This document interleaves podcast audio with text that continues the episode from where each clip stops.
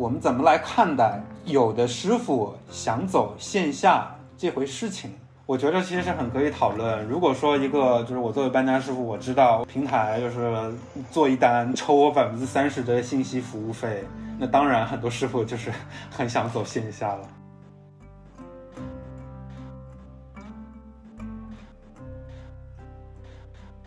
货拉拉上线的一个新的版本，已经增添了全程做单录音功能。在这个过程当中，你所说的每一句话都会作为平台考核你服务的一个证据。当有这样一个服务品控在了，你们不算雇佣关系吗？这是一个雇佣关系。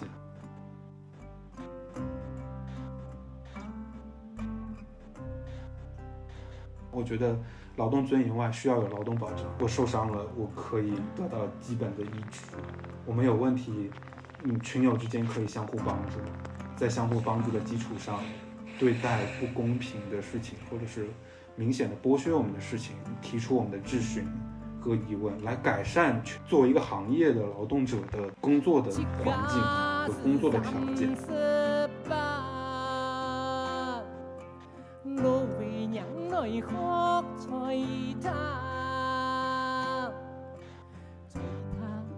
听众朋友们，大家好，欢迎收听打工谈，我是主播小金，我是 Matt，我是 Martin。今天我们很有幸邀请到货拉拉平台的搬家小哥山鹰，和大家分享他在货拉拉搬家的经历。山鹰，请你和听众朋友们介绍一下自己吧。主持人好，观众朋友们好，我是山鹰，来自杭州。我是一名货拉拉平台的搬家小哥，所以你是在做货拉拉搬家小哥之前有怎样的工作经历呢？实际上，我的本职工作是一名平面设计师，在一家博物馆工作。就是在我的正职的空余时间，我在货拉拉做搬家的工作。在从事货拉拉搬家工作之前，呃，我也做过类似的呃兼职工作，比如画室画模，比如嗯。在会展中心做呃搭建工，再比如呃送外卖啊，从事过诸如此类的工作。那为什么你在从事了这些工作之后，最后选择了长期的留在货拉拉呢？实际上，我应该对我的就加入货拉拉的一个情况做一个简要的说明。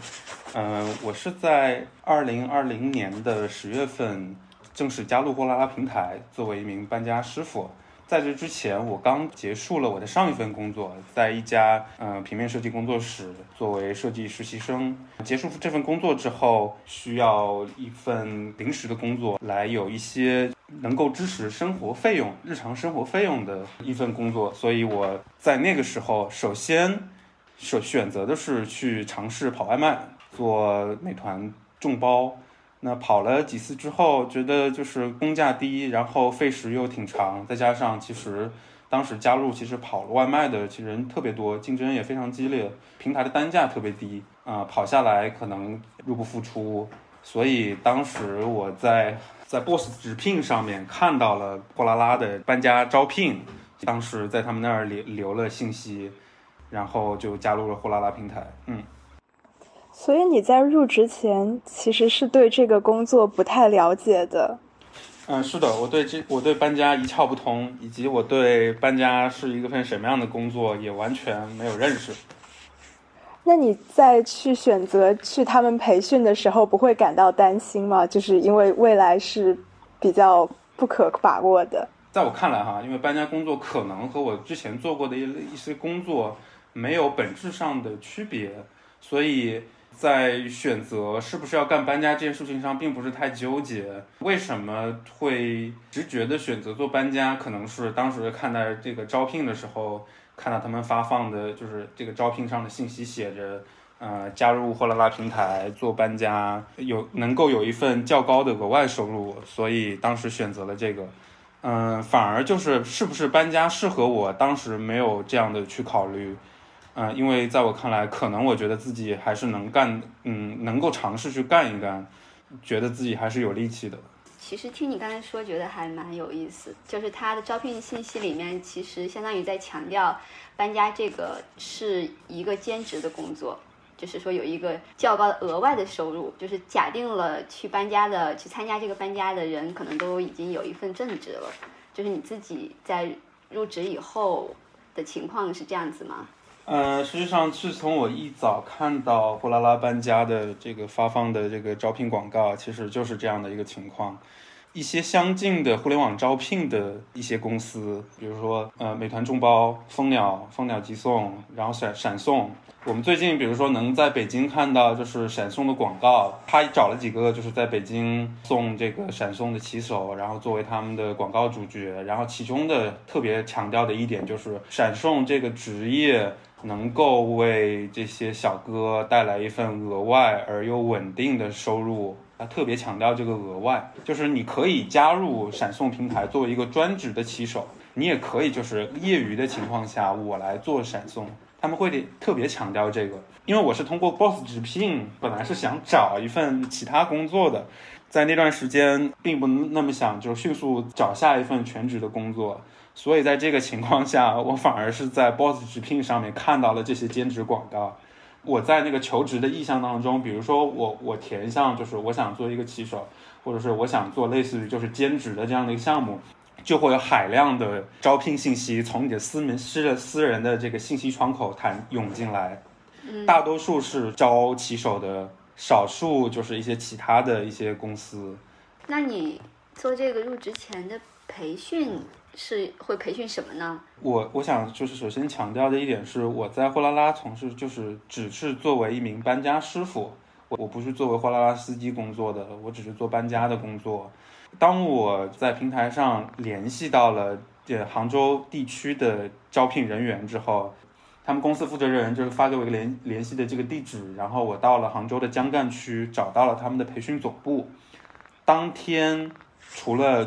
注册的环节，那就有一个简单的培训，它有点是把这个注册和就是测试的环节放在一块儿混合处理。首先是做一个人像的拍照，然后他会在今天下午整个培训完成之后录入到平台当中，作为你货拉拉这个小哥界面当中呈现你的头像。完了就是有一个简单的体能测试。那我当时在去年十月份的时候，它的测试的内容包括两项，一个是连续做二十个挺举，就是有一个现场好像放了一个十五公斤还二十公斤的一个哑铃，就是连杠的那种。然后完了是做，还是拿着它，然后做二十个深蹲，连续做二十个深蹲，就是其实是一个非常简单的测试。第三项就是他们分公司的培训师带就所有的师傅讲解，就是所谓的这个规则，顺带着宣传加入这个平台有什么样的好处，然后最后进行一个简单的考试，就是得一百分，所有的题都做对。最后一步是缴纳保证金，队员三百块，嗯，保证金，然后做队长的话，就是之后是要交到五百，就是再得多交两百块。经过审核之后，你就可以在货拉拉搬家小哥的这个 app 上面接单了，是这样的一个流程。听你们说，他的这一个所谓的招聘的流程，好像和一般的一些小企业有一点像，但是你们中间是没有任何的合同啊，这些纸质的协议之类的东西产生吗？啊，不好意思，这个我我漏说了，在就是缴纳保证金的过程中，也是有签订一个简单的合同。呃，他会把一个用工的协议，然后甲方是深圳一石货拉拉公司，深圳一石货拉拉公司，然后乙方就是你，嗯，合伙人那种感觉。呃，对，他会有一种就是类似于合伙人概念的这种合同的签订，然后就缴纳缴纳押金，然后就完了，嗯。但是居然是有一个纸面的东西，以前听说什么。滴滴呀，然后还有那个骑手，好像都是那直接在手机上点那个规则，就是那个纸面的那些规则签订以后，如果它要变更的话，直接在 App 上签吗？还是还是有纸纸质版的东西？呃，实际上合同我们都是只有就是接收到这个纸质的文件，我们并没有就是比如说我现在打开我的货拉拉搬家小哥的 App，上面并没有我的合同，就只有这个纸质纸本的合同。你入职以后，然后的一个工作情况是怎样子？可以跟大家说一下。我经过了这个平台审核之后，那我就可以开始接单了嘛。因为我作为一个搬家师傅，我干的其实是队员，并不是队长。这两个东西在嗯货拉拉的订单的一个生态是一个分别是一个什么角色呢？嗯，比如如果我现在作为一名用户，我下了一个搬家的双人套餐，那它是包括基本的包括这样的一系列的服务哈，就一是一个包含一个两米四的小面包车，包含两名搬家师傅。然后里程范围内是免费里程是十二公里之内，全程电梯的上下，然后起终点是含六十米的免费的平地搬运。在这样的一个过程当中，我作为一名搬家队员呢，我的工作其实是协助搬家队长开展搬家工作。那队长他抢到了订单之后，首先和客户联系啊，确定，比如说，呃，这次搬的东西有多少，然后搬家的位置具体在哪儿，确定好位置，确定好这个要搬运的货物的量，以及搬运货物的一个特可能的一个特殊的情况之后，到了就是约定的搬家时间，然后就和队长在搬家地点碰面，就开展搬家工作，啊，基本上都是这样的一个流程。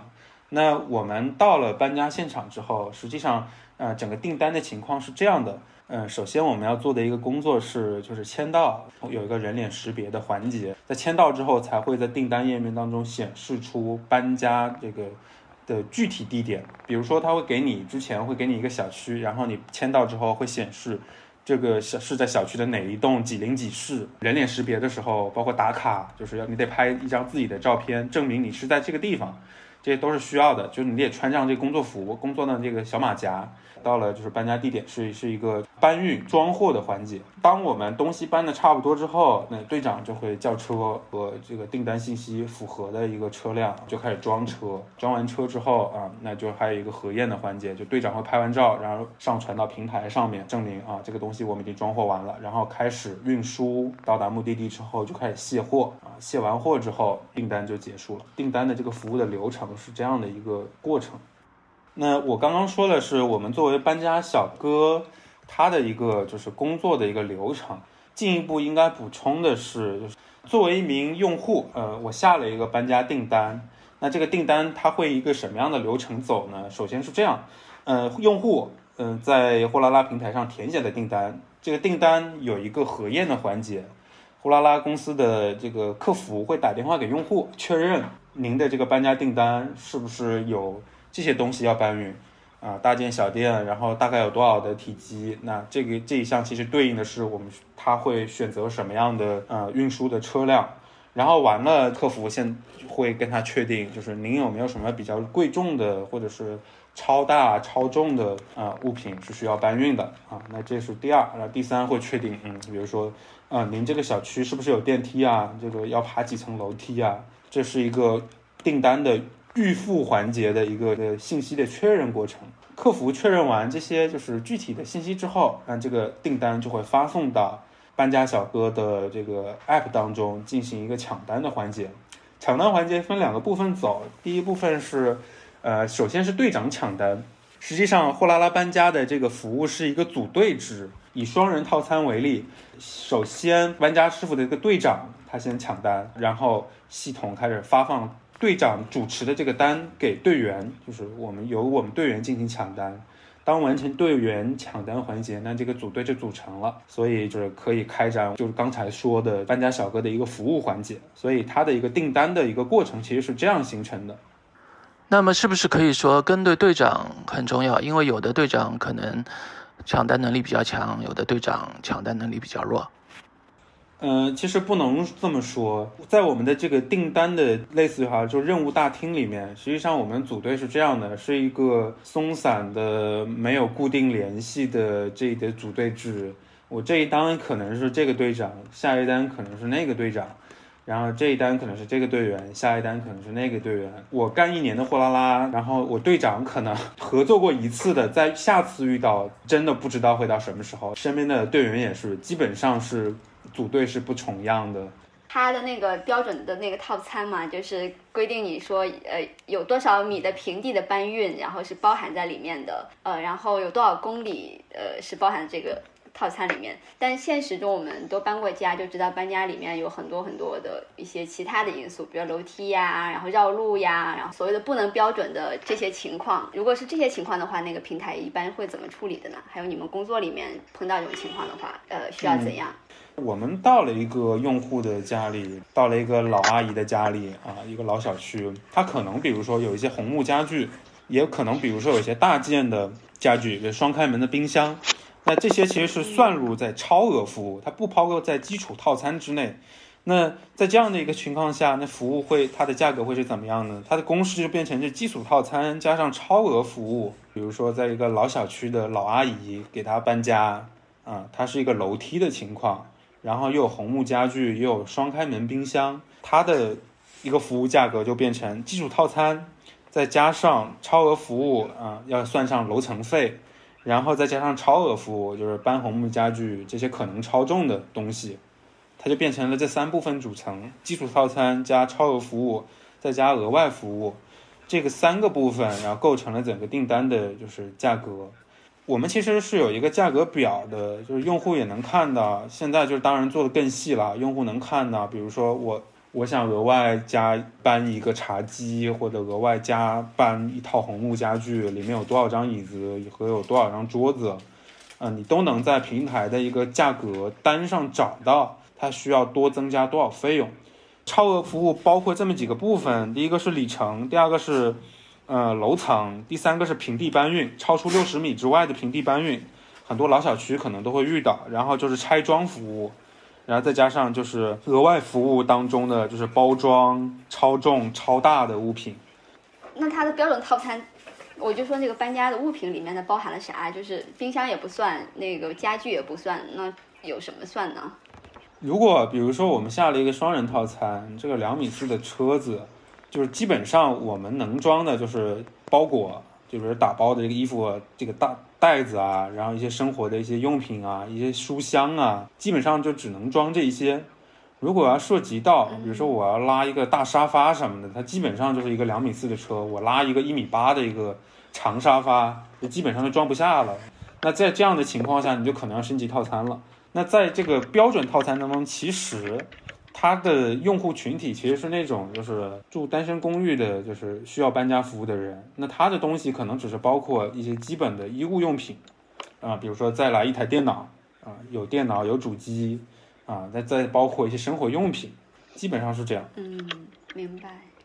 搬家，因为它其实是一个比较复，相对来说是一个复杂的，而且交付时间、服务时间也要相对来说比较长的这样的一个服务嘛，所以它里面的沟通的工作要蛮多的。就你刚才说，其实它是有一个客服，相当于在客户下单之前，他就已经把这些东西基本上都沟通完了。呃，你们参加搬家的小哥还有这个司机，可能就去跟客户相对来说要做的沟通比较少，还是说其实还是要有做很多沟通？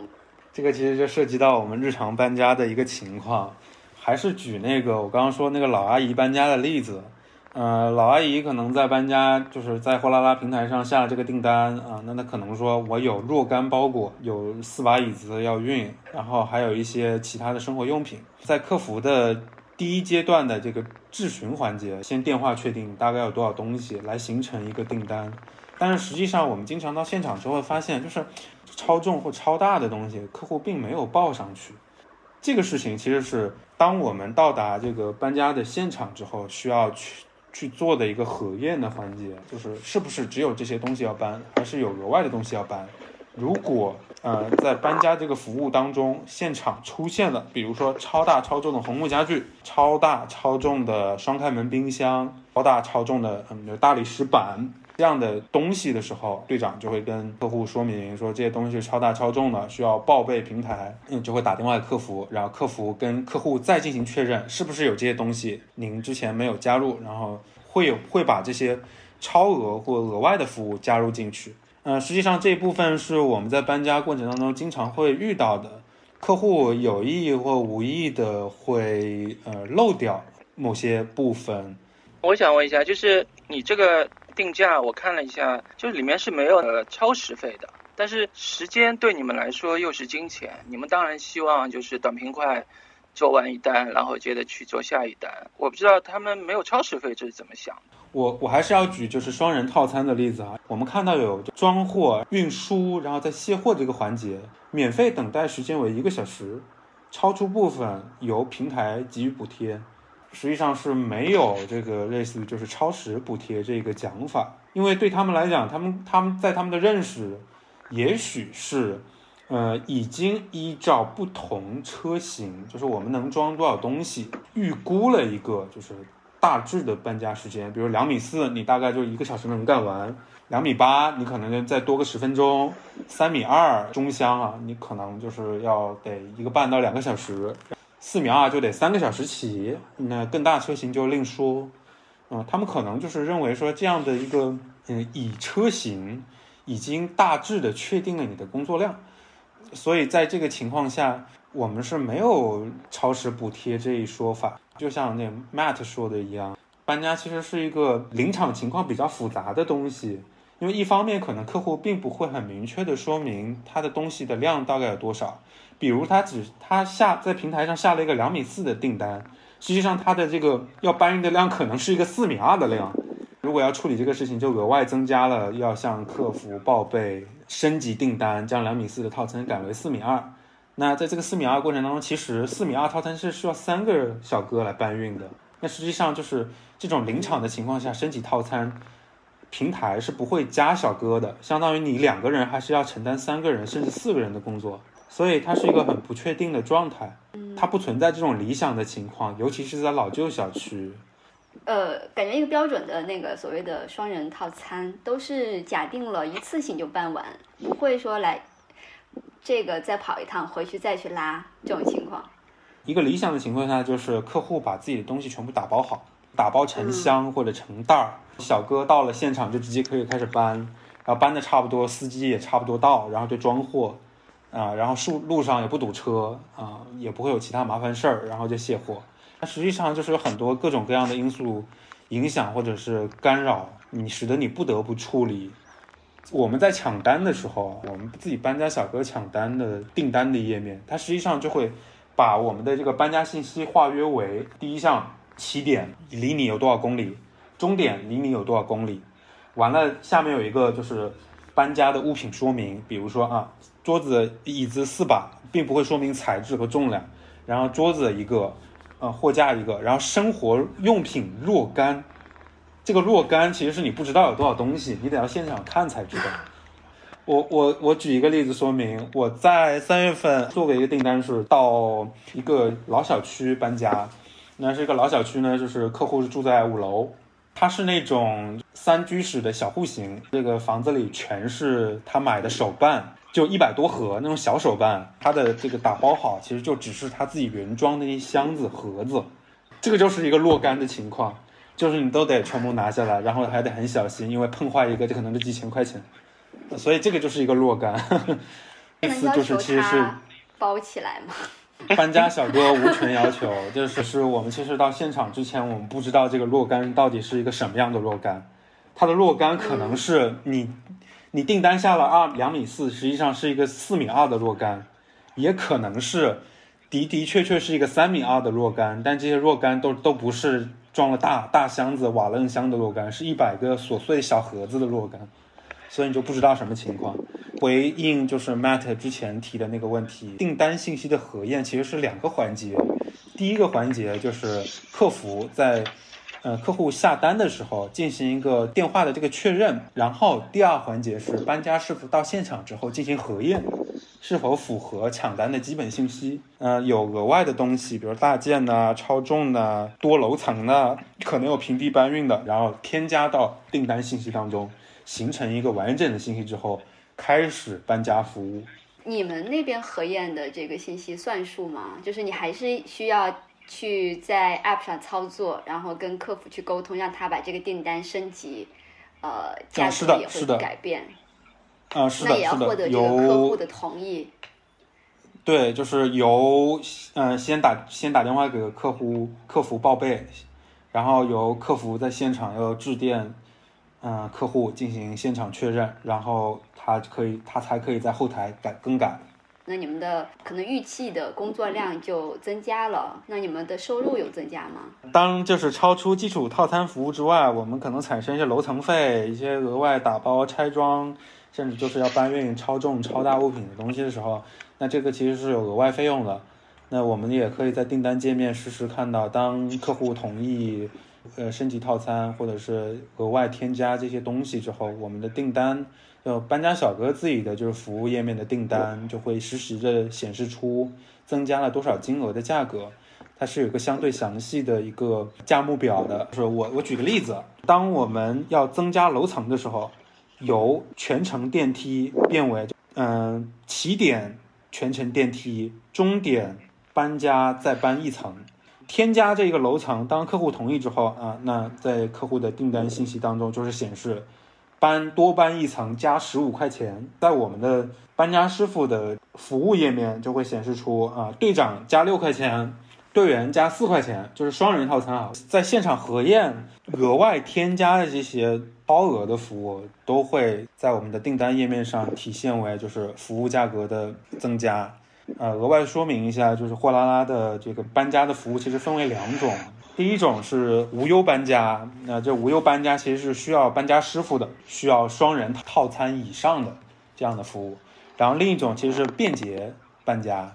是一个搬家师傅自己带车做单的状态。那这样的人其实他也很可能是货拉拉的这个司机，就是他是货运司机，然后兼职干搬家也有。我其实就是在这个无忧搬家当中，主要干双人套餐和大家庭。如果我们都是只是按照就是基础套餐的服务来干，嗯，比如说双人套餐，我干队员是七十块钱，然后大家庭套餐其实是一百块钱。按照时长来看。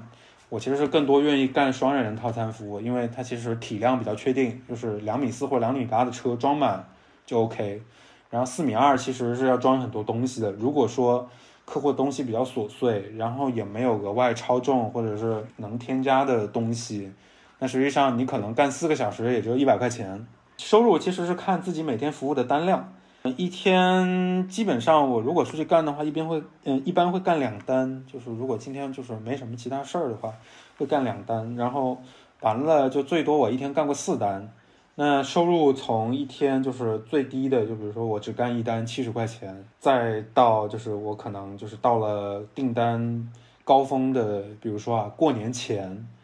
嗯，我能一天可能能干到八百块钱，就是不等。那你？你这一单一般要多长时间呀？从十五二十分钟嗯内完成到一单六个小时完成不等。那大部分情况下，一般比如说双人套餐，我是得干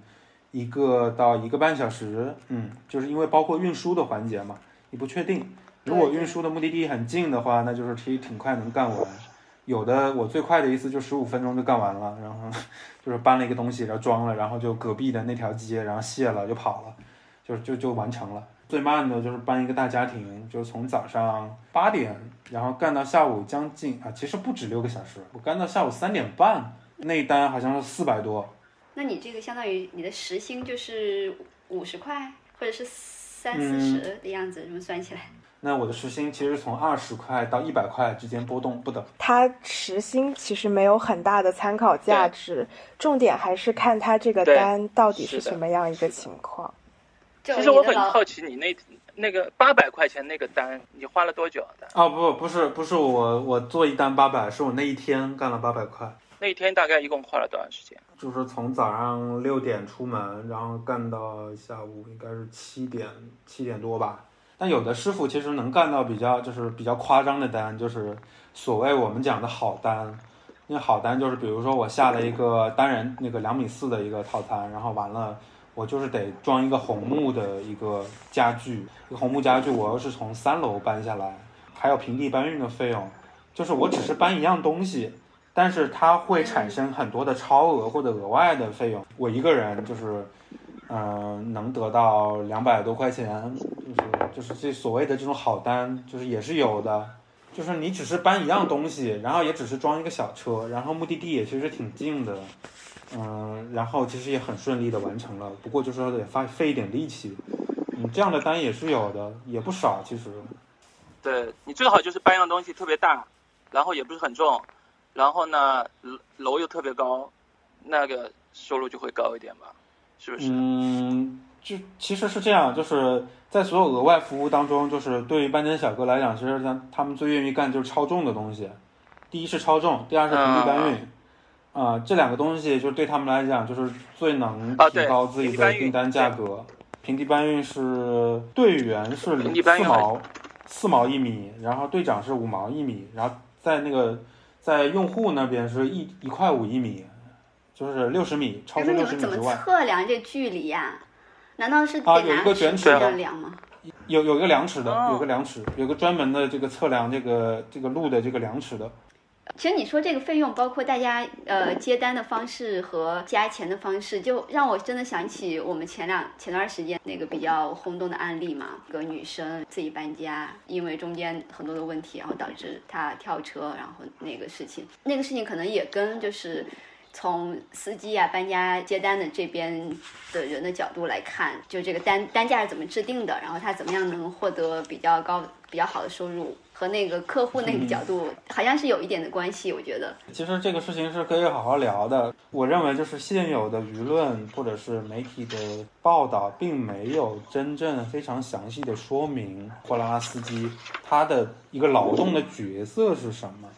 最初的谈的那个问题就是有没有超时费的问题没有，顶多就是说它的运输过程当中有一个等待费，等待费就是在一个小时之内，可能这个司机我等了你五十八分钟，然后你上车了，就相当于我我也拿不到超时费。我看这个长沙的这个案子，比如说将近两个半小时的搬家下来，然后这个司机只能得到呃搬家七十块钱，然后五十一块块钱五十一块钱，其中那啊个车某某就那个女孩付了三十九块，平台补贴十二块，但是问题是不知道这个司机他是哪种会员，因为那个货拉拉的司机都是按会员制的嘛，对吧？嗯他如果是初级会员的话，他可能这个五十一块钱货拉拉还要抽成百分之十五，那他其实剩下来只有三十多块钱，那他太不值了，这两个小时。如果他只收到了五十一块钱，那我有理由确信，就是说他不是一个搬家师傅，他就是一个货拉拉司机。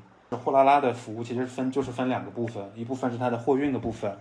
另一部分是它的就是搬家的一个啊、业务。那这两部分业务有时候是交叉的，比如说我们刚刚提到的这个便捷搬家的服务，就是带车做单。但是长沙的这个案子中，他实际上就是这个这个司机，他就是个司机，他不是搬家师傅。那么我们其实可以作为一个这个客户来设想哈，当我打开这个订单页面，其实我们下一个货拉拉运输的单子，不是货拉拉搬家运输的单，涉及到搬运等额外服务，因为对货运来讲，搬运是额外服务嘛，在呃用客户的订单页面其实是通就是通过两个按钮来形成的，第一个就是所谓的小费、感谢费，第二个就是是否产生搬运费。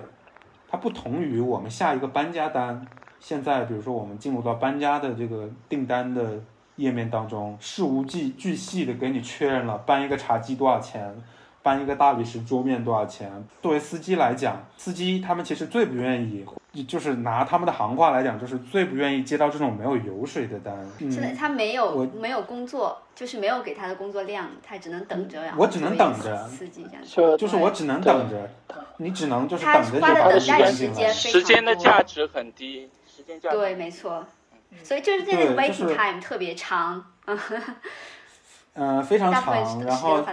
经常就是有司机吐槽的一点就是，他们所谓的差单，就是可能就是刚刚好能装一个两米四的车客户的东西，但是实际上很碎，没有打包。什么这里一个手提袋儿，那里一个油烟盒，然后这里一桶油什么的，就他得来来回回拿好多次，然后他又不愿意多付钱，就是。嗯，他也不想让那个客、那个司机来掺和，所以就是一直等他搬嘛。那一般他可能得搬四十分钟，完了这个订单可能也就五十块钱，然后他再开到很远的地方，就是平台又抽水，实际上他获得的收入是比较低的。你说这种接单的模式是一种组队制嘛？嗯相当于是我们现在目前了解到的所谓网络平台上的即时性的工作里面唯一一个需要组队来进行的，相比于骑手呀，还有那个滴滴呀这些。然后就想说，这里面有没有什么可以形成形成一个就是私下里面就是我我们比较熟，然后可以经常一起合作这样子一种形式。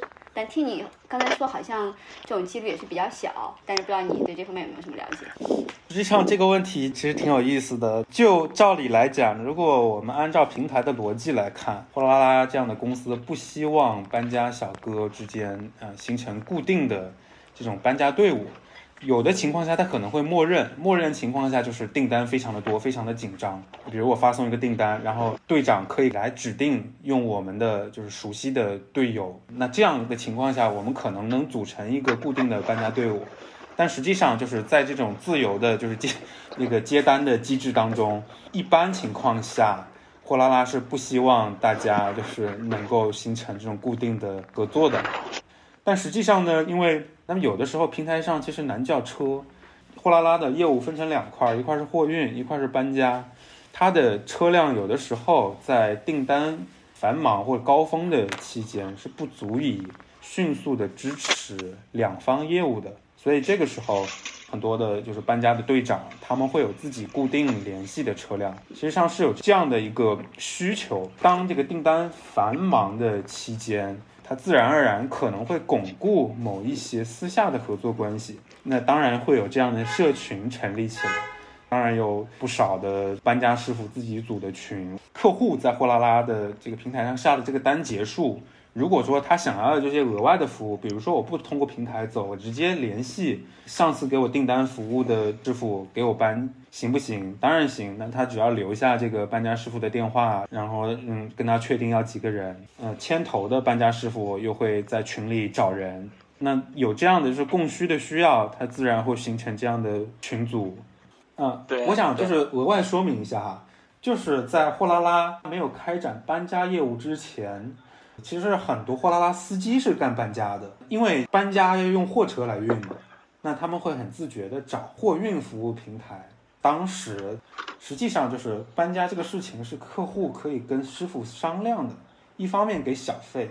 另一方面是就是可能他们就私下交易，我我再给你多叫个人来，你你在平台上付我这个拉货的钱，然后搬家的钱我再给你多拉个人过来，你们再你们再额外给我算。所以对他们来讲，这个事情有油水啊，那这里面就是有溢价空间嘛。当货拉拉，呃，自己上线了搬家服务，相当于就是把货运当中的这块肥肉就割出来自己吃。其实我们听到很多司机其实是对这个东西是有抱怨，这个抱怨的原因，其一在于就是他作为司机，他没有法干这个。其二呢，是他有点就是看不起，我挺搞笑的。之之前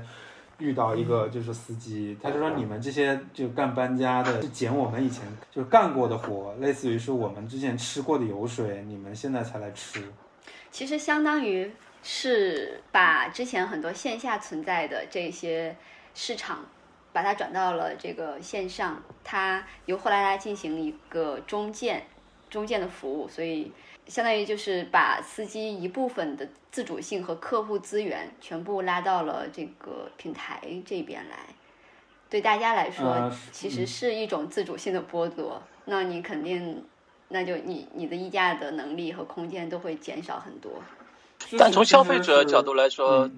对消费者是好有好处的，是不是？呃，如果对客户来讲。呃，我们享受订单服务是一个明确的价格在进行的，啊，多少就是多少。比如说平台服务，我能明确看到加一个桌子多少钱，加一个椅子多少钱，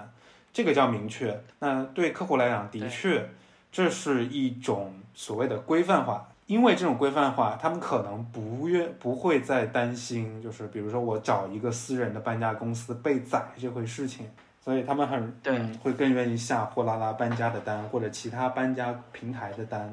其实我觉得可以谈一谈平台和我们作为就是搬家工的这个劳动分成是怎么样的。比如说搬一个楼层费多加一层，客户的订单页面加十五块，实际上搬家队长和搬家队员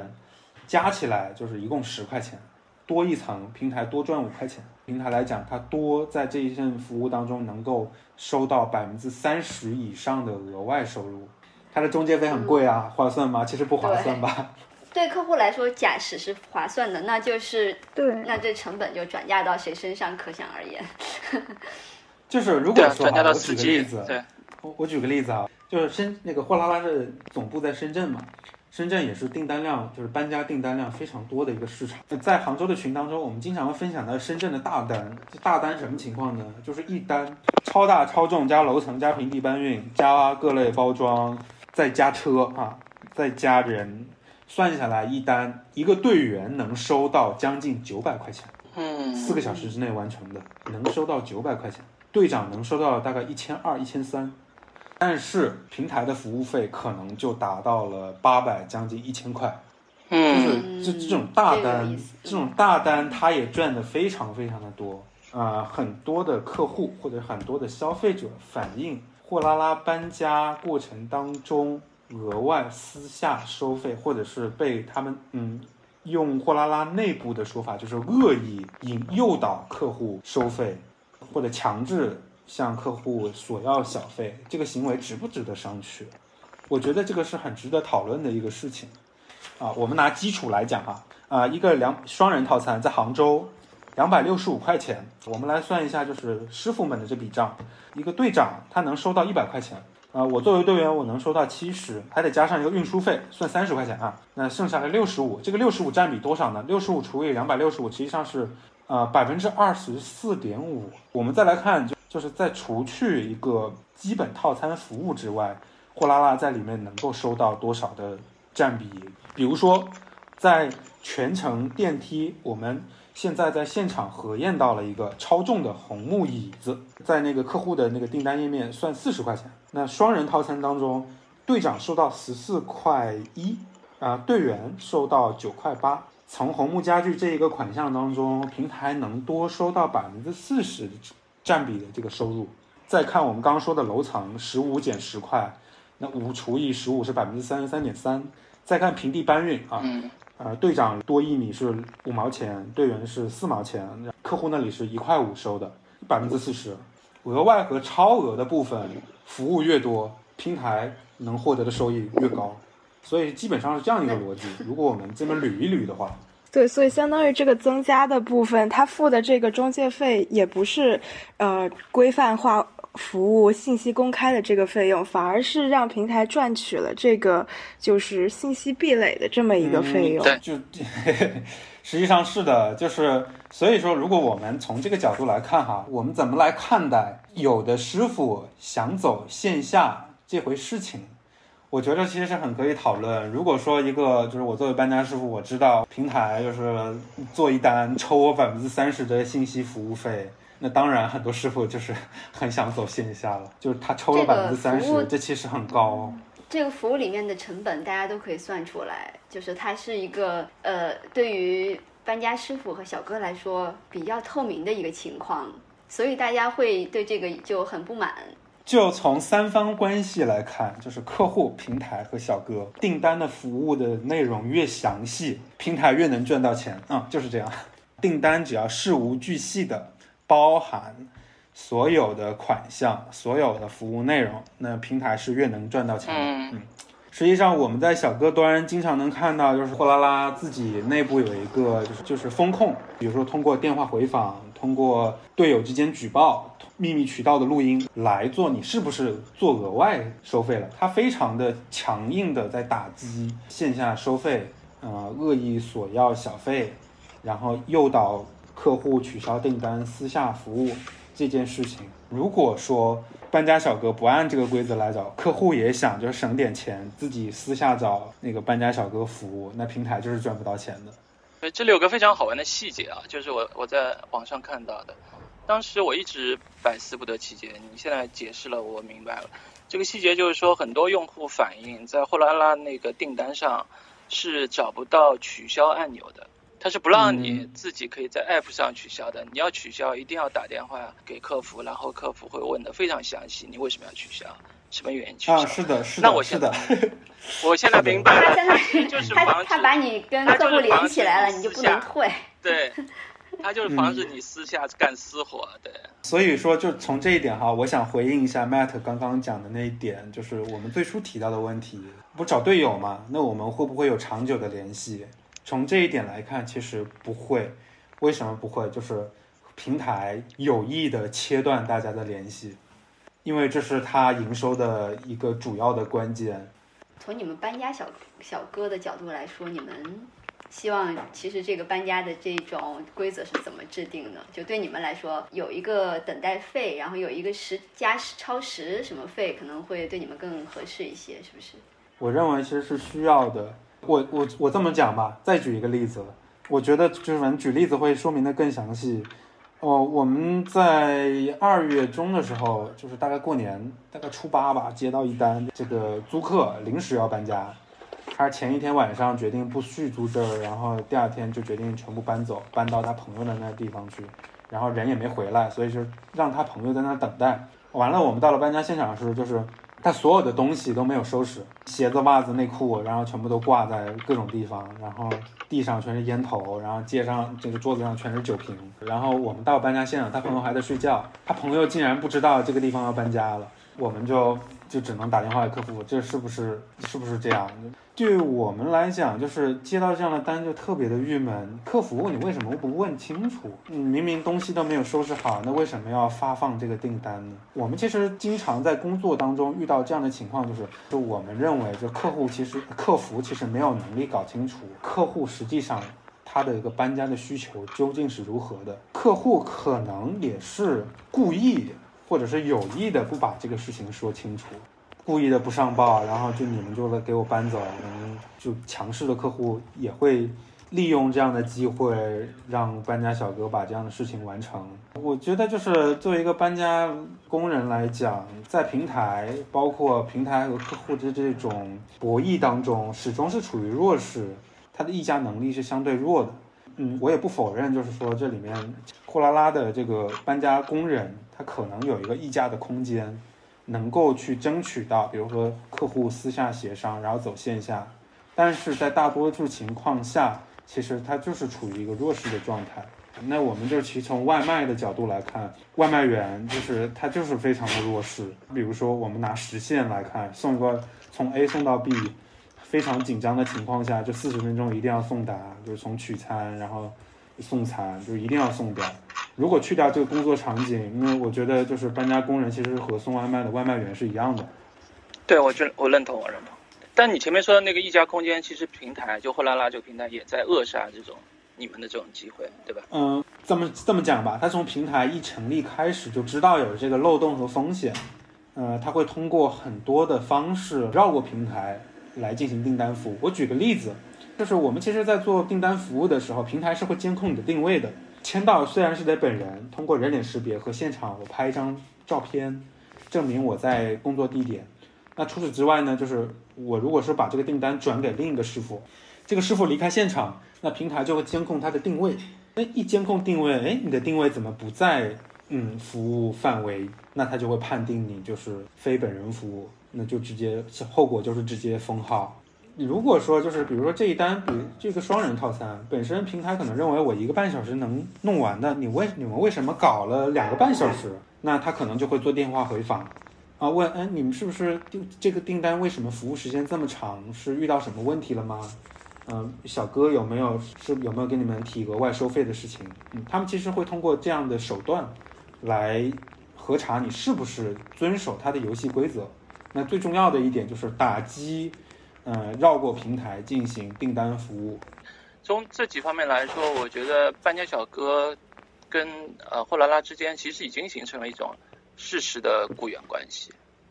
对吧？对。就是因为，我我就说一下，因为这次那个英国不是判那个 Uber 的那个司机是雇员嘛？他其实从五个方面来判定。第一个方面，他说这个司机的报酬是平台支付的。第二。司机和平台之间的合同条款是平台来决定的。第三，呃，这个司机的接单自由是被平台所限制的。第四，这个司机提供的这些服务标准也是由平台来进行控制的。第五，我觉得第五非常重要。第五，他说这个平台把司机与乘客之间的联系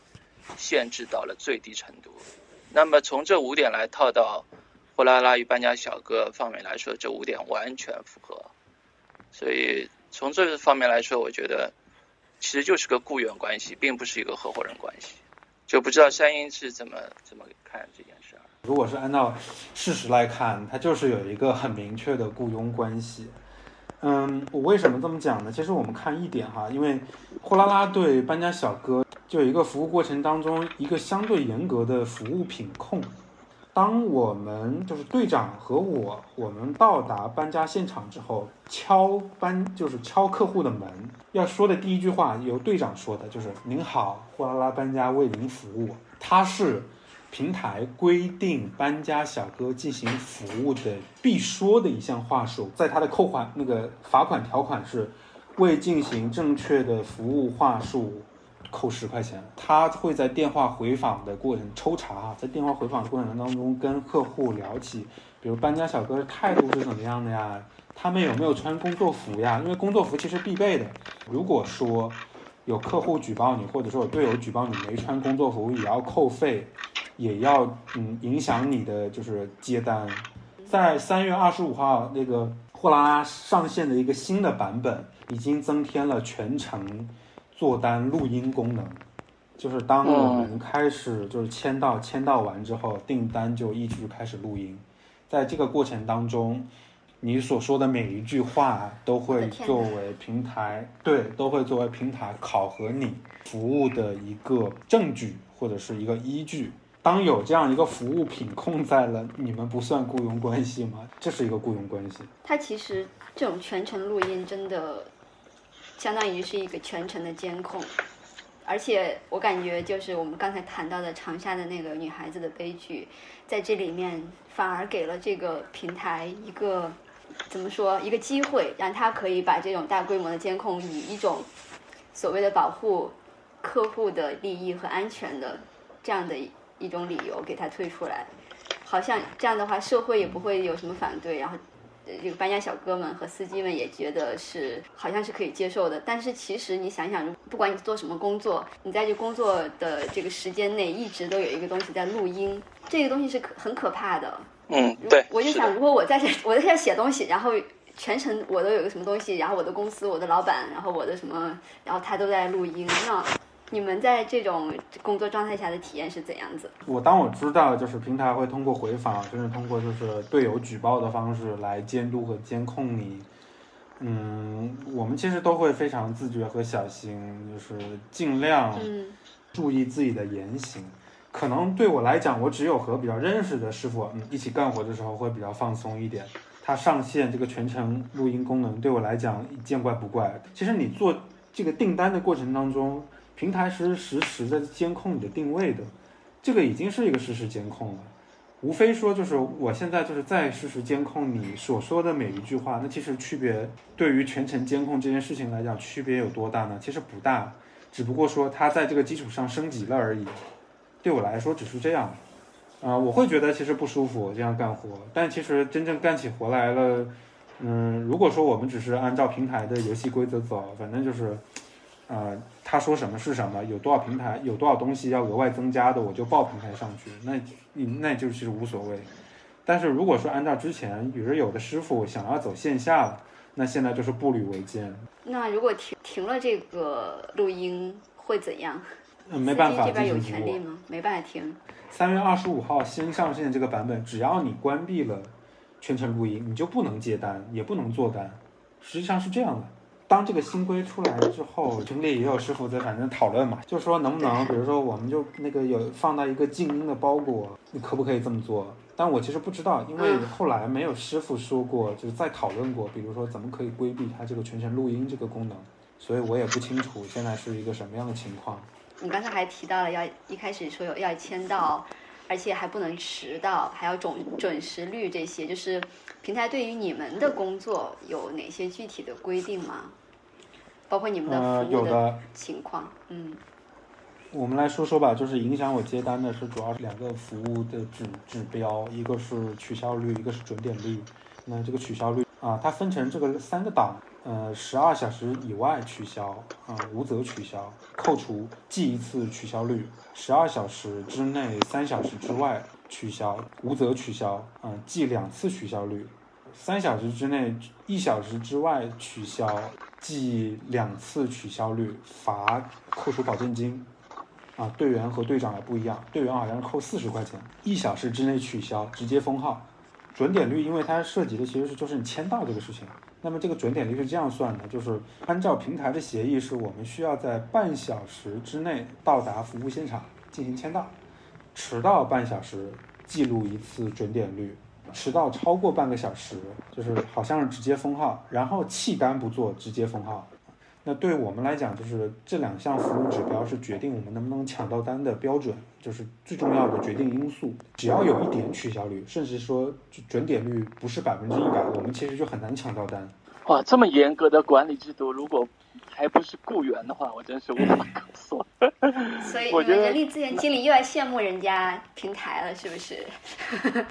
对啊，我就觉得企业里面对员工的规章制度都没有严苛到这个地步啊。呃，其实我们反观外卖员，其实也是一样的，就是外卖员可能我自己感觉哈，就是外卖员的这种嗯、呃工作的节奏，包括他们的游戏规则，可能比我们还要再严苛，嗯，因为他们有一个非常严格的这个实现，就有一种非常对我来讲有一种紧张感在。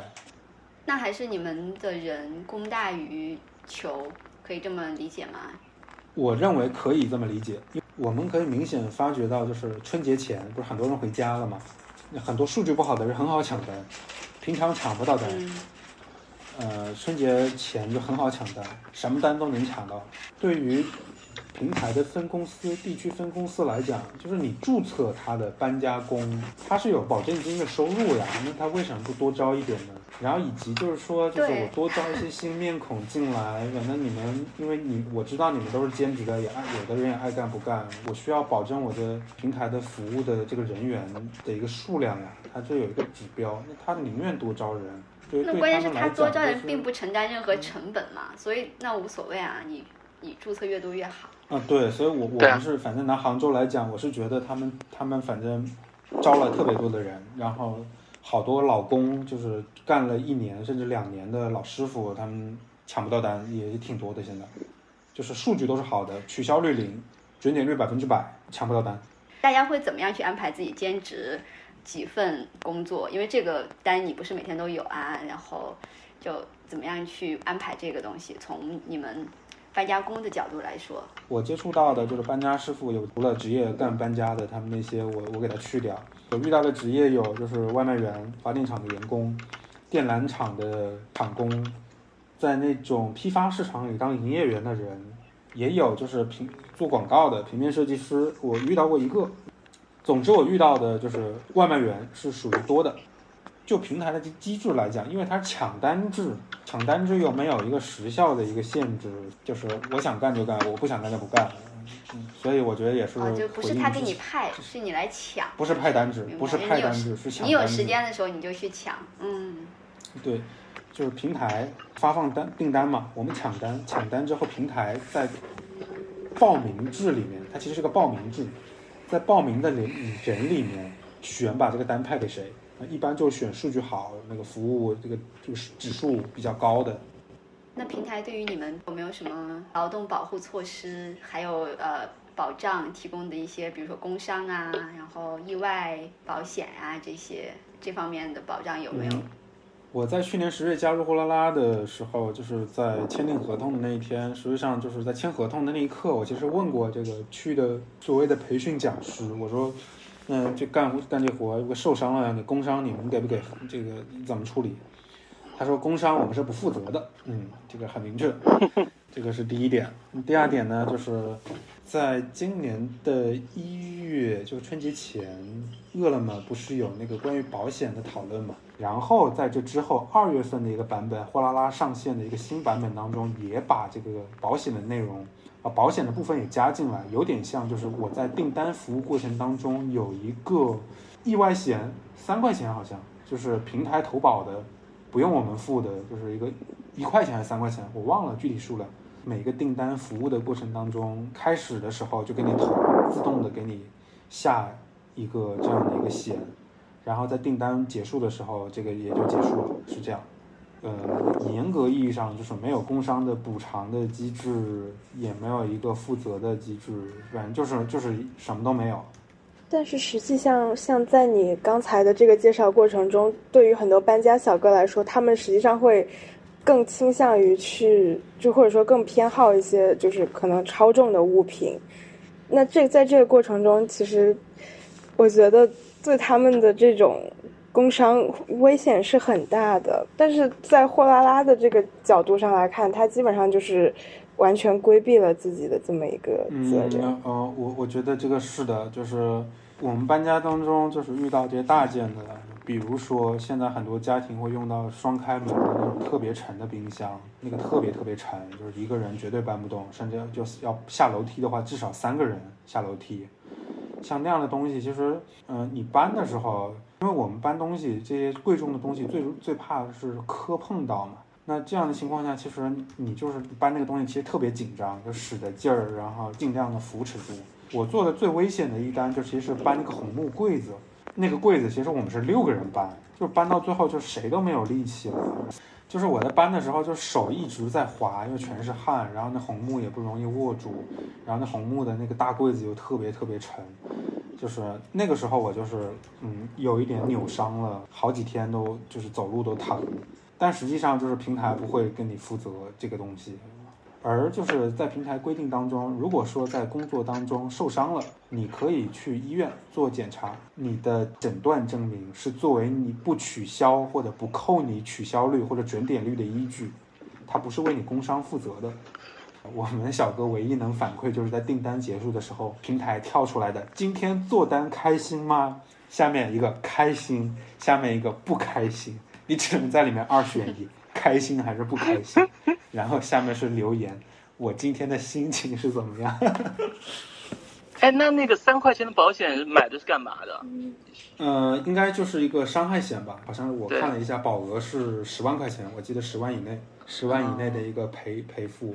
你们入职的时候有体检吗？入入职没有体检，哇，那很危险啊！万一有些，比如说有心脏疾病的人，可能他自己都不知道。嗯、对对的对的，对，非常危险就是这件事情。呃，有体测没体检，呃，就是那个拉杠铃嘛，然后深蹲拉杠铃，拉杠铃，嗯，对，嗯，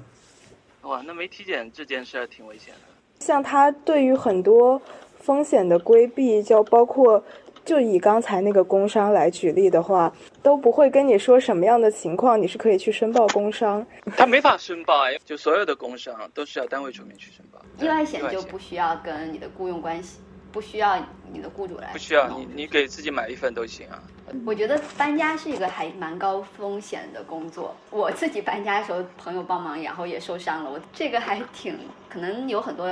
跟工作相关的这种伤病会发生。我觉得就是相比一般的通过互联网平台提供这种中介服务当中，我觉得搬家是相对门槛比较高的，就是重东西其实对体力真的有要求，真的不是随便搬而且会拉伤啊，而且万一呃，而且搬家是需要有方法，对，就是其实是有方法，就是我们我我基本上就是跟着老师傅一块儿学，就是比如说怎么用背带，呃，处理什么样的东西的时候，我应该怎么拿它，然后怎么背法，是是就背一个床或者是背一个冰箱，我是一个怎么样的姿势背，然后上上下楼我是应该在前面还是后面，其实都有一些技巧，就反正就是慢慢学。嗯，它都不在平台的那个培训里面，而是需要你自己去和老师呃、平台的培训只有一个，就是他他的在你的注册之后发给你一个背带，他只有一教你那个背带的基本使用的方法。那像从你第一次搬家到你能够稍微就是比较掌握技巧的，或者说比较顺利的进行一次搬家，你大概花了多长的时间呢？嗯，基本上三十单左右，有个清楚的概念，在临场的时候怎么处理，那是就是到时候练习的事情嘛。每一次遇到，就是每一次就有个练习的机会。这些成本都是需要个人来承担，然后而且非常看这种经验。队员有一个所他们叫做极致队员培训，实际上就是我们教我们用怎么用这个背带，就是大概的一个理论的培训的说明。那其实我如果是我作为队员，我升成队长，队长还有一个额外培训，比如说我怎么使用，呃，对基本家具的拆装有一个基本培训，包括怎么使用这个呃手钻呐、这样的工具，比如说要遇到安装啊，就是比如那个自攻钉适合什么样的那个墙面上弄，就是他们培训会有对队长有一个基本培训。以前呢，在货拉拉的一个自营的商店，就是我们的就是服务我们搬家小哥的商店，还有那种课程可以购买，比如说就是。嗯，所谓这种高级班，就是会教你更细，然后一天的培训完了，就是会教你使用更多的工具，拆装怎么搞，遇到复杂的情况怎么处理。但现在也下架了，也没有，所以就相当于只有队员培训和队长培训两块儿。你们会有什么动力从队员去升任到队长呢？嗯，就就是那个工资加价这个这个就是机制吗队长？单价高呀，单价相对较高，因为抢单的流程是队长先抢单嘛。那相当于讲，就是我可以先接触到订单，相那个相较队员，那就是他们做队长的动力。我自己是没有做队长的动力，因为其实对做队长来讲，我觉得其实在整个搬家的过程当中，工作的压力实际上是直接承担承担在队长身上的，因为队长要沟通，这个其实不我不愿意做的。我觉得就是，其实干队员就是其实比队长更明确，因为我觉得就是，其实，在整个服务的机制里面，整个压力其实是下沉在队长这个角色上面，其实是对他们来讲，压力压力相对大，也是不公平的。就是大家的关系是怎么样子，然后有没有队长还对大家有一些管理，就是有没有就是要服从啊、命令啊这种这些关系在里面。从我遇到的合作的师傅来看，就是大家的角色一般基本上非常的平等，无论是就是通过平台走，还是有的时候他们就是私下自己干活，其实在这个分配收入这件事情上都是平分，有额外的收入都是平分，干活一般都是跟我们一样，就是也都都挺卖力的。其实我遇到的基本上所有的队长都是这样，因为他们就升队长的人一般都是冲着能多做一点单。多是获得一点收入，所以他们会抢，比如说今天早上有一单，然后中午也有一单，下午有一单，一天有三单，所以就是这个这个情况下，就是其实服务的时间是很紧张的，所以大家也就是尽可能快的想把这个订单做完，哎，所以也不会墨迹那这，个，那这个队长该不会都是全职吧？不会，呃，全职干搬家的很少，你刚才也提到，就说你们也有群啊，司机群啊什么的，就是说大家都干货拉拉，然后就拉个群来讨论啊什么，按照地区这种情况。这个群是这样，就是基本上是杭州各个区的师傅都有，比如说就是群群友之间相互那个答疑呀，我第二个就是充当一个就是订单信息交换的一个功能。啊，比如说这个时候啊，有一个人退出了，临时退出了，然后订单需要另一个人，那问一下群里有没有人，愿不愿意？那可以让客户，那客户跟平台反馈说，就是我要指定群里的一个群友，反正就是通过自己的私人的群里的这个网络来进行工作。那还有一个功能就是，我们的这个整个过程当中，其实是是有一个需要一些配套服务的，比如说车，比如说就是跟车有关的东西。那这个平台这个这个群里面也相当于充当类似资源，就是调动的信息流通的一个群。不是你说的这个群是大家自己建的吗？还是这个平台平台下面弄的啊？自己拉的我想嗯哦，，自己拉的。山鹰，我其实有个问题想再问一下，就是你前面描述了这个平台对对你们搬家小哥也好，对司机也好，有那么严苛的管理规定，其实是那种控制感是非常强的。但同时又有很多人愿意做零工，不管是做嘛外卖骑手还是做其他的，是觉得那种那种自由感，你你觉得呢？我可能我不会考虑做这个职业是不是自由的，因为我自己本职是做平面设计，就在一家博物馆工作。完了，嗯，选择多做一份工作，其实主要对我来讲的动力就是经济上希望就是能有一份收入，因为我其实是缺钱的。我我基本上没有想到过做这个事情是不是自由的，因为可能和我之前做过类似的工作有关系吧，就是做过这个搬运工，然后也做过其他的就是类似的体力劳动，也也干过外卖。我我冲着它干，就是因为我觉得它是一个日能日结的工作，今天干了，明天钱就能到，钱就能看到。你在这份工作里面最喜欢和最不喜欢的事情是什么？我觉得这个问题其实挺难回答的，为什么？因为我我下午其实还仔细想了一下，我觉得其实这个问题对我来讲有点奇怪，以我这个以有有这个经济驱动的因素在成促使我选择了做搬运工，做苦力啊，所谓的啊，大家做苦力这件事情。就是开心和不开心，似乎真的没有特别在意这个这回事情。我觉得我享受在搬运过程当中付出体力的这种感觉，因为特别畅快。就我觉得就是进健身房的人也应该能理解，就是举铁的那些，他们也能理解，就是特真的特别畅快。他搬家也是就是灵活多变，啊，有小体量有大体量。嗯，它的价值究竟在什么样的地方呢？我觉得我们总不能套用水晶闪送最近的广告，做我做闪送也是，呃，等于说我帮助了别人吧。我觉得这是一种平台营销和宣传的逻辑，并不是出于我们真正正儿八经的对自己劳动价值的体认。我觉得我很难用一种我做这个我帮助了别人，我很开心。其实它是一种宏大叙述下的，就是对你劳动个体呃劳动个体户价值的一种赋值来的。我我并不认同这样，哎，所以我觉得就是究竟开心和不开心，我觉得就是很很非常非常难描述。我的很多朋友可能说跟他们聊起来，我是在做搬家，他们会觉得非常不理解。跟我关系很近的老师知道我去搬家做搬家，甚至说有点吓一跳的感觉。你为什么去做这个？啊，当然他的反应是说我啊，你你的身体不是不是不是不好吗？你的你老不是老胸闷吗？你为什么去干这个？其实很危险啊！啊或者是说干搬家，你是不是去做社会实践来的？你是不是做社会调研？我说不是，就是我几乎没有公开的跟朋友谈起我为什么加入或者选择货拉拉做搬运的原因，但跟他们。提起这件事情的时候，他们其实非常的惊讶和诧异，似乎就是反正就是搬做搬运和做苦力是挂钩在一块儿，是一件不体面的事情，甚至是这是一个是一个不好的工作。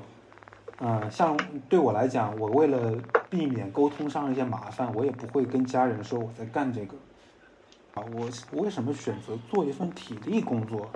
明明不是做兼职能做其他的吗？你为什么非得干搬家？是不是？你不干平面设计的吗？你不是还会什么英语还稍微点好吗？你为什么不去干干兼职翻译？什么干干那个什么兼职平面设计，接个接个单是吧？那个做一下午就就千把块钱，你为什么不干那个？多体面是吧？你这挣钱也快，为什么不干？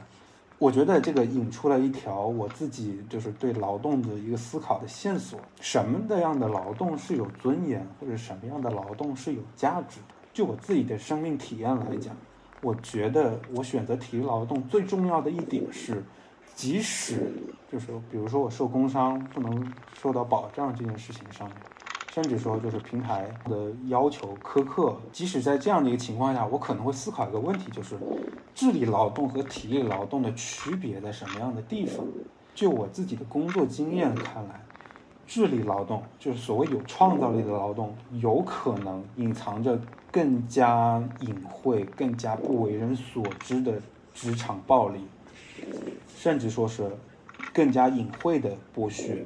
那我其实比较了一下，比如说，我们可以很清楚的通过平台的规则，或者是比如我我刚货拉拉，我能很明很明显的感受到它的缺陷，但是它的缺陷对我来讲，其实是一个。就是摆在阳光底下的事情，加入货拉拉一两天的人马上就能看到。我在之前工作遇到的这样一些问题，使我在思考这件事情，就是，嗯，什么样的工作究竟是有劳动有尊严？我觉得在这样的思考当中，我可能相比较之下，我觉得选择一份体力劳动，相对直接比较直接和明快，在进行这样的工作比较明确。对我来讲。这样的工作的条件、机制、流程，无论是平台规定也好，还是说这个工作本身的性质所带来的比较简单，都使我觉得，在这样的情况下，劳动的尊严能得到一定的保证。我在劳动的过程当中，做搬家的过程当中，其实客户其实是真的是就是认同你，觉得你很辛苦，有一些热情的大爷那个阿姨会给你发烟发水什么的，啊，就觉得你干这个特别不容易，特别辛苦，是尊重你的劳动的。就是你干完工作很嫌弃你的，真的很少很少。反而我是自己觉得我在那种所谓的有创造力的工作，所谓干的平面设计，在美术馆干的策展策划，实际上那工作并没有意义，反而在产生很多的负面的东西，反而能发现就是自己或者别人对自己暴力，甚至是不自觉的控制。我觉得这是我没法接受的事情。嗯，反而它不像我们在进行搬家的时候，几个人协力啊，把这个东西搬好，把这个东西打包好，把这个东西顺利装车运到目的地装下来，每个人都付出同等的体力，甚至说，嗯，大家也不计较，你干的多一点，我干的少一点。其实很多师傅我遇到是这样的，我干多一点就干多一点，没关系，少少拿几十块钱，少拿几十块钱是吧？大家是做朋友，搞就是以后还是会碰到的，就是很糙的礼仪。但是你觉得是，就是人人和人的交往是真诚的，实际上是这样的思考，使我可能最终使我选择，嗯，比如我兼职，我会做更多的类似体育劳动，不会做巨型劳动。我在最后补充一点，很多的劳动者都会在他们的社交媒体平台，抖音、快手，比如说在一些嗯厂子罢工，下面总会看到就是嗯这些人总是偷懒不工作，然后。罢工的还想讨更多的钱，我觉得其实劳动者其实，在我们的社会当中缺乏这样的机会去连接，去提出或者是交流我们遇到的境况。所谓的隔山如隔行，其实有另一层意思，就是工人没有办法走在一块儿，或工人没有办法了解自己的处境。在这样的情况下，就好比我自己在就是群里看到一些群友聊天。比如说一些货拉拉司机，因为车贴的事情，不是要被交警罚款吗？他们有一批司机去分公司找负责人理论，有的人就会觉得闹事。我们作为劳动者，或者我作为劳动者，我希望看到的事情是，我在劳动的过程当中，除了被尊重之外，最重要的事情是我们的劳动是有保障的。可能也做不到那种全民基本收入的方式来保障一个劳动者。但最起码，我觉得劳动尊严外需要有劳动保障。我受伤了，我可以得到基本的医治。我们有问题，嗯，群友之间可以相互帮助，在相互帮助的基础上，对待不公平的事情，或者是明显的剥削我们的事情，提出我们的质询和疑问，来改善作为一个行业的劳动者的工作的环境和工作的条件。工人之间，如果我们能够。团结起来，或者是连连接起来，大家能够相互帮助，能够能够在这种帮助当中相互成长，才是可能是我思考劳动当中最重要的一个核心的一个点所在吧。始终，我觉得劳动者是应该互助的。没错，我觉得你刚才谈，不管是你工作里面。需要对于工工作的一种掌控，然后还有就是工作保障。其实我们说整个社会或者国家要给劳动者提供最基本的保障，其实都是为了人的尊严。就当你一无所有的时候，当你生病、当你受伤的时候，你依然有作为人的尊严。碰到不公平的事情，然后大家一个人没有无力改变，然后我们需要团结，然后需要互助。这个其实也是为了尊严。有时候钱。仅仅是怎么说最基本的东西，就是为了我们活在世上。如果我们想要结束这一期的话，就我还蛮想用最近我们比较关注的外卖骑士联盟的盟主他说过一句话，我觉得说的特别好。有一个人问他，就说人活在世上是为了什么？然后他说吃不饱的时候就是为了吃，在你吃饱喝足以后，你就是为了尊严。我觉得这个还很切题。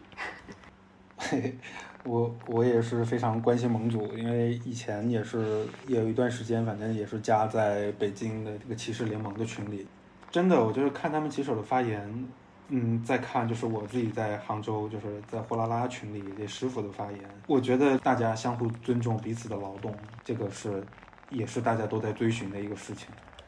打工团的听众朋友们，大家好，我是 Martin，我刚加入打工团的团队不久。我觉得《打工团》这个节目很了不起，他坚持为基层的工友们发声，为工友们提供了一个讲出自己故事的渠道，所以我愿意为这个节目做出一些微小的贡献。《打工谈》还是一个很小的播客节目，它的成长需要大家的支持与帮助。如果你是一个普通打工人，你愿意分享你的故事，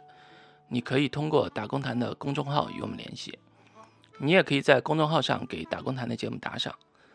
打赏所得将用来给节目嘉宾买一些小礼物，以及改善我们的播音设备，提高播音质量。你可以在微信里面搜索“打工谈”三个字，就会找到我们的公众号。我们期待你的关注和留言，谢谢大家。